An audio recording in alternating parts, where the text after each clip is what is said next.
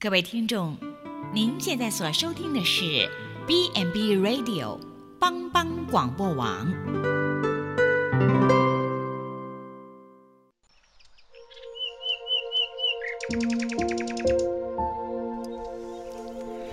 一日之计在于晨，一天的开始，愿你有好心情面对每一件事。今天的能量就在埔基早安咖啡。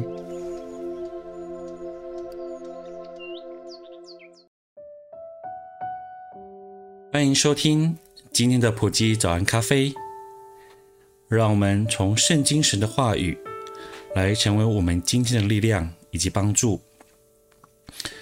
不知道大家是否有这样的经验，在艳阳高照之下，骑着摩托车，当前方亮起了红灯，如果此时正好有一小片的阴影，我想大家。会迅速的卡位，享受那片刻的小确幸。然而，炙热的阳光可以靠着阴影得到缓解，心中的不平的怒火又当如何缓解呢？圣经旧约约拿书提到，先知约拿也正面临着炙热的太阳以及心中不平的怒火。约拿书第四章第一节，这事约拿大大的不悦，且甚发怒，就祷告耶和华说：“耶和华啊，我在本国的时候，岂不是这样说吗？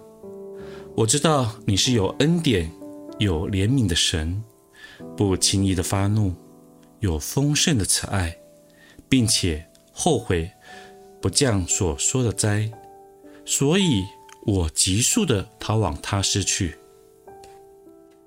第六节，耶和华安排了一棵蓖麻树，使其发生高过约拿，引而遮盖他的头，救他脱离苦楚。约拿因这棵蓖麻而大大的喜悦。次日黎明，神却安排一条虫咬这蓖麻。以致枯槁。日头出来的时候，神安排炎热的东风，日头曝晒约拿的头，使他发昏。他就为自己求死，说：“我死了比活着还好。”神对约拿说：“你因这棵蓖麻发怒，合乎理吗？”他说：“我发怒以至于死，都合乎理。”耶和华说：“这蓖麻不是你栽种的，也不是你培养的，一夜发生，一夜干死，你尚且爱惜，何况这尼尼微城，其中不能分辨左手右手的有十二万多人，并有许多的牲畜，我岂能不爱惜呢？”我们会常用。心中的那把尺来看待事情，特别牵扯到政治、宗教、社会伦理，总觉得那些不公不义的事情会让我们愤愤不平。